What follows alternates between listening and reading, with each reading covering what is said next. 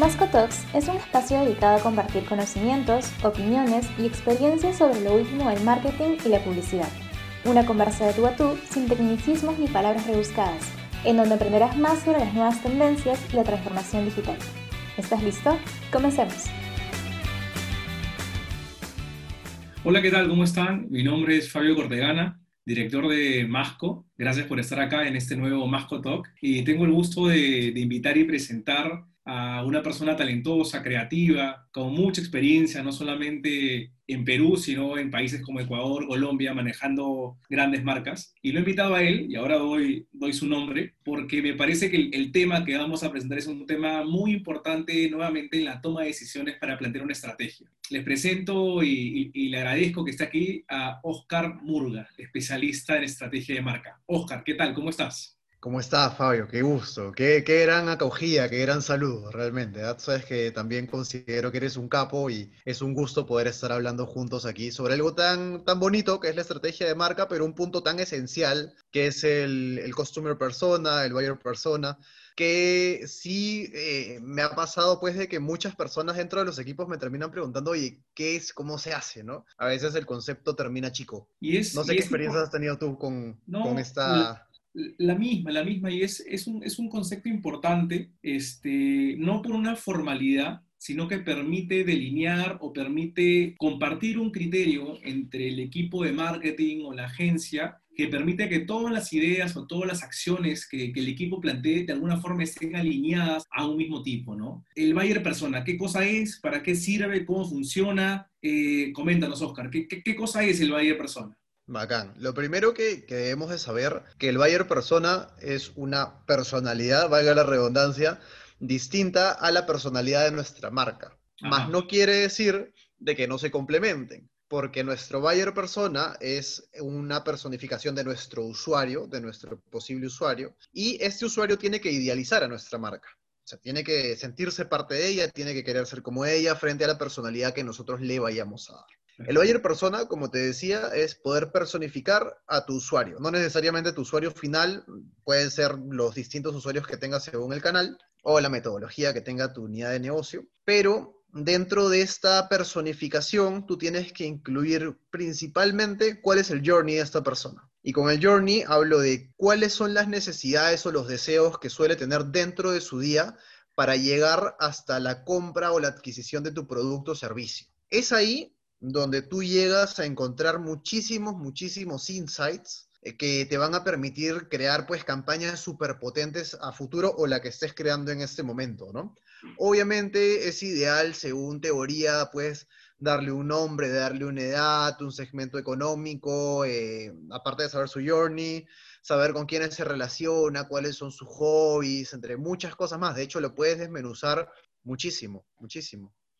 O sea, de hecho, de hecho y, como, como síntesis y dicho, dicho de una manera o de, otra manera complementaria, el Bayer Persona es esta representación, digamos, eh, semificticia, y digo semi porque también está construido en base a información demográfica, como tú decías, al journey, al comportamiento efectivamente de, que, tiene este buyer persona, que tiene este, este cliente, a los hábitos, qué tan importante es, a esas necesidades y esas motivaciones. Y justamente en estos dos puntos de necesidades y motivaciones es donde a partir de, de encontrar estos insights, esta consecuencia de ejercicio, pues nos permite que, como comentaba en principio, todas las acciones que se construyen para lograr de alguna manera eh, ser empático, ser atractivo con este buyer persona al momento de implementar las campañas, estén alineadas, ¿no? Estén alineadas justamente a no perder del norte, es como finalmente el objetivo, a quién estamos hablando, a quién tenemos que enamorar, a quién tenemos que atraer, qué cosa le puede gustar, qué cosa no le puede gustar.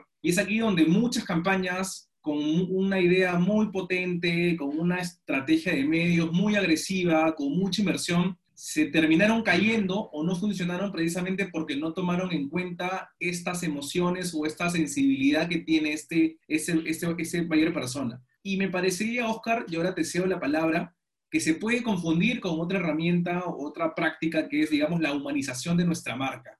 ¿Qué, qué diferencias o qué diferencias de, de enfoque tiene uno y otro, Oscar? ¿Por qué hacías ese comparativo?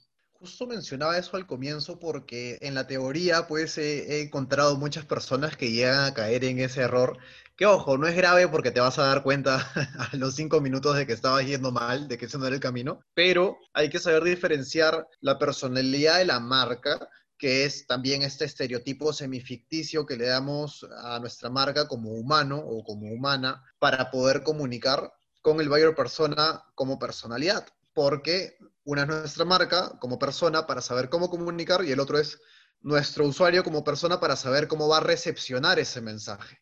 Entonces, esa es la diferencia bastante clara que, tenemos que hacer. Es importante, es importante. Entonces, nuevamente, dicho, dicho de una manera nuevamente complementaria, cuando yo humanizo la marca, es de alguna forma la proyección que yo considero que debe, que debe, debe generar mi marca, porque conlleva un conjunto de ideales o de características o de aspectos que seguramente el buyer persona o mi público objetivo, o mi mercado objetivo, o mi customer persona, o mi buyer persona va a apreciar, va a idealizar, eh, va a eh, eh, valorar para poder comprarle.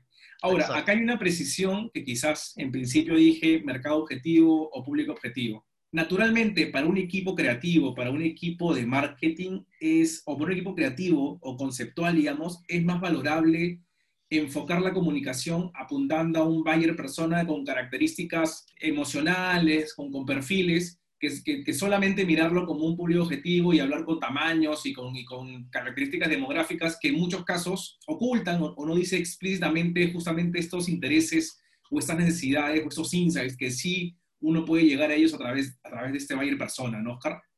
Sí, tal cual. Y, es evidente, a veces no podemos llegar a abarcar todo lo que podríamos querer saber de una persona dentro de un solo perfil. Y a pesar de que lo logres, lo más probable es que no funcione. Y te cuento un caso. Eh, por ejemplo, nosotros en la agencia, nosotros en Masco tenemos una cuenta bastante importante y bastante grande que es 3M. Y a la división que nosotros nos estábamos enfocando en esta campaña era a la división de eléctricos. Por ende, habría que dirigirnos a electricistas. Entonces fue un reto, porque al comienzo de la campaña muchos de los chicos que eran parte del equipo, a pesar de que habían trabajado ya con 3M antes, pero con otras divisiones, no sabían cómo enfocarse precisamente en este segmento electricista, no sabían cuáles podían ser sus deseos, sus necesidades, y justamente eso trataba la campaña, de cubrir necesidades de este tipo de, usuario. Entonces, parte de esta creación de, del Bayer Persona, que fue muy necesaria para poder comenzar y planificar la campaña de este año, fue poder ir a sitios como Nicolini, sitios como Marzano, nos fuimos al mercado de Magdalena, lugares donde había una cartera de usuarios electricistas muy, muy grande. Y pues descubrimos de que uno de los insights más grandes y los deseos más grandes de estos electricistas era salvaguardar la vida de la gente. Algo que uno no imagina, porque a veces ve un perfil y lo ve muy neutro, lo ve muy, muy vacío, porque no sabe pues este, cuál podría ser la finalidad de su trabajo. ¿A qué voy con esta historia? A veces cuando empezamos a crear buyers personas, decimos, ok, hay que desmenuzar 100 puntos, no solamente el journey, hay que saber qué cosa almorzó ese día, qué habló con su esposo, si tiene esposo, si no tiene esposo, cuántos hijos tiene, si le gusta el color azul o el color rojo. Y está bien, bacán, mientras más conozcas a tu usuario, pues mejor.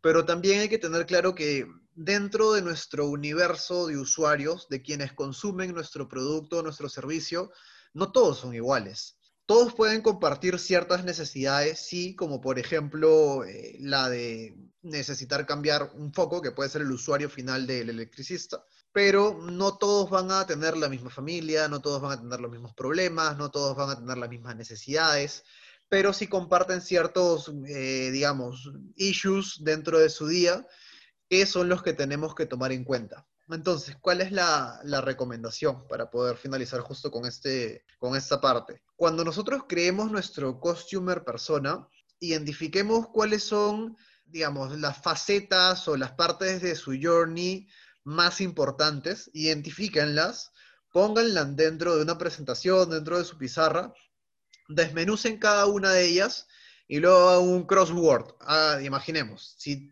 la primera parte, que es necesitar comprar zanahorias, la pueden desmenuzar porque necesitan cocinar, porque necesitan vender, porque necesitan hacer alguna cosa más. La segunda parte es ir al supermercado. La vamos a desmenuzar, pueden ir a tal supermercado, al supermercado B, al supermercado C. Entonces empecemos a cruzar y veamos cuáles son las acciones más repetitivas y esas van a ser las acciones que más representen a nuestro buyer persona. Una vez que las tengamos, yo recomiendo siempre hacer investigaciones de campo. Seguramente ahora por el contexto es muy, muy complicado, pero así como nosotros fuimos a ver a los electricistas y descubrimos realmente cuál era su necesidad, ustedes deben tratar de hablar con su usuario, tratar de poder vivir el journey de su usuario, poder entender su necesidad. Ustedes pueden saber que quiere algo, pero si no saben por qué lo necesita realmente, créanme que nunca van a poder comunicar con coherencia y con un mensaje potente. Entonces, en resumen, no nos preocupemos por absolutamente todo lo que hace nuestro usuario, sino exclusivamente por cuáles son esos issues, esos problemas que tiene a la hora de adquirir nuestro servicio o el servicio de la marca que estén llevando y cuál es la necesidad y el deseo que nacen de este problema, ¿no? Buenísimo, buenísimo, Oscar. Creo que lo has, lo has explicado de una manera inmejorable. Eh, solo resaltar que es muy importante entonces la investigación, es muy importante enfocarse en el porqué del porqué, es decir, por qué esta persona nos podría comprar y qué hay detrás de esa compra o de esa potencial eh, compra a la vez también entender que eh, no se trata de, colocar todas las características que tienen todos los tipos de clientes, sino quizás de, de enmarcarlo en un, en, un, perfil, en una forma que sea coherente, digamos. Y que, claro, como tú bien dices, y vuelvo a lo, a lo, primero, es fundamental y muy importante enfocar esa tarea no solamente desde la oficina, no solamente desde, desde el escritorio, sino tratar en la medida de lo posible eh, de, conversar directamente en su contexto, en su terreno, en su espacio. Recuerdo algunas experiencias en el caso de empresas que son transnacionales y que son clientes nuestros, o de empresas que, está, eh, que, están en, todo el, en, todo el, Perú y nos ha tocado ir a Piura, o Arequipa, o a Huancayo, o a distintas ciudades, básicamente para poder entender. Y esto, y aquí yo cierro, Oscar, y por qué es tan importante, creemos nosotros, el buyer o el customer persona, porque nos permite eh, que nuestra comunicación sea empática, que nuestra comunicación sea efectiva. Si muchas veces te preguntas por qué hago mucha comunicación y no tengo la interacción que yo espero y no tengo la, la, conversación que yo espero o las solicitudes que yo espero, es que probablemente no sabes qué teclas tocar de este customer persona o de esta persona a la cual estás hablando. Y esta herramienta te va a poder permitir estar más, cerca de, esa, de ese momento de conversación o de ese momento de generarle interés. Al final, la comunicación, la publicidad o el marketing se trata de eso, ¿no? Se trata de, generar esa, esa, segunda mirada, de generar esas ganas de que te quieran conversar, de que te quieran preguntar, eh, y eso te permite el mayor persona. Oscar, gracias por esta, por esta charla. Eh, no sé si tú quieres añadir algo adicional para el cierre. No, me parece, me parece que lo cerraste muy bien y como tú decías, es poder comunicar o te va a permitir comunicar de manera puntual, de manera correcta, pero sobre todo de manera efectiva. Y eso es lo que enamora a nuestros usuarios. Recuerden que también la publicidad te enamora muchísimo. Y eso, me parece que es vital esta parte de, la estrategia para poder conocer a muchas marcas. Y invito a todos a que puedan hacer distintas pruebas, porque no hay una sola específica, y que vayan descubriendo cuál es el buyer persona ideal para cada una de las marcas con las que trabajan. Muchas gracias, Oscar. Entonces, ya saben, si quieren enamorar a sus clientes, quieren atraerlos, implementen esta estrategia. Si tienen más dudas, saben que pueden visitarnos en www.agenciamasco.com, llamarnos y, y, gustosos estaremos para poder asesorarlos, ayudarlos y guiarlos en este camino. Para cerrar, gracias por estar acá. Estamos contentos de, hacer un nuevo Masco Talk y de poder compartir eh, conocimientos que consideramos que son importantes eh, para la toma de decisiones y siempre tratando de que sea desde lo esencial y básico a lo sofisticado. Muchas gracias, Oscar. Gracias nuevamente y hasta la próxima. Nos vemos. Gracias a todos. Chao. Chao, chao.